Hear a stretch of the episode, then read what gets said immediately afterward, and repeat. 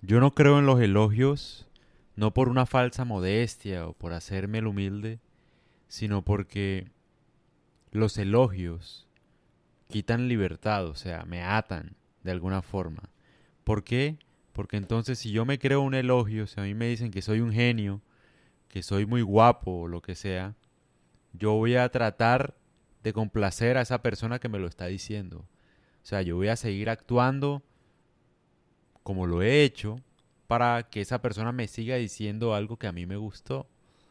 Entonces, yo no quiero hacer eso, porque yo también tengo derecho a equivocarme y a decir estupideces y a reírme y a lo que sea. No quiero complacer a los demás. Entonces, si hoy construyen una imagen de mí y me dicen elogios, no es por lo que yo hice, sino porque ellos de pronto estaban de buen humor o porque dije algo que les gustó, entonces soy un genio. Pero si no hubiera dicho algo así, entonces ahí sí soy un bruto, soy un delincuente, soy machista, soy feminista. Cada vez que uno dice algo que no le gusta a la gente, entonces ahí llegan los insultos, ¿no? Por eso es que no hay que creer en los elogios, porque uno, como a uno le gusta, a quien no le gusta que le digan que uno es inteligente, que, que uno es un genio, que uno se ve hermoso. A todo el mundo le gusta. O sea, yo no conozco a nadie, es imposible. De verdad que sí. O sea, ¿a quién no le va a gustar? ¿Ah? A todo el mundo. Ahora, no me puede gustar y no debería gustarme porque yo quiero seguir siendo libre. Yo quiero decir lo que se me dé la gana. O sea, no quiero decir algo solamente para ganar aplausos, para ganar elogios. Eso no llena al final. Eso, de hecho, restringe la libertad de uno. No quiero entonces, mejor dicho, pasándomela diciendo lo que la gente quiere escuchar solo para construir un ego y satisfacer lo que los demás quieren. Porque aparte la sociedad siempre está mal. La sociedad siempre dice mentiras sobre qué es lo mejor para uno. La sociedad no tiene idea de lo que es mejor para uno. Uno funciona en virtud de la individualidad, o sea, nadie me puede decir a mí qué es lo mejor para mí, aparte de mí mismo, ¿no? Yo soy el único que sabe qué es lo mejor para mí. La sociedad dice, no, la plata no es importante, tal, pero todo el mundo busca la plata, ¿no? Individualmente todo el mundo está buscando la plata. Entonces la sociedad dice mentiras. Entonces yo no voy a decir lo que la sociedad quiere escuchar porque yo no me voy a limitar mi libertad. Los elogios solo son manifestaciones de gustos de los demás.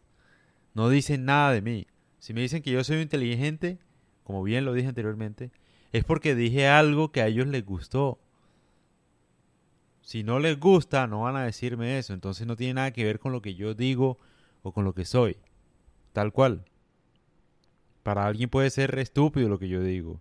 Y para otra persona puede ser lo más inteligente que ha escuchado o ha, leído en alguna parte. Todo varía dependiendo del gusto o del estado de ánimo de la persona.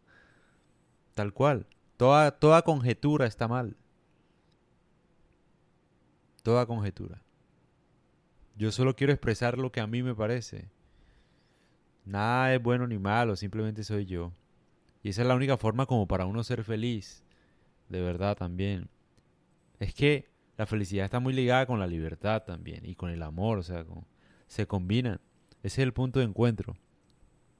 Entonces, no sé, no hay que creer en elogios. No valen la pena. Obviamente ni en los insultos tampoco.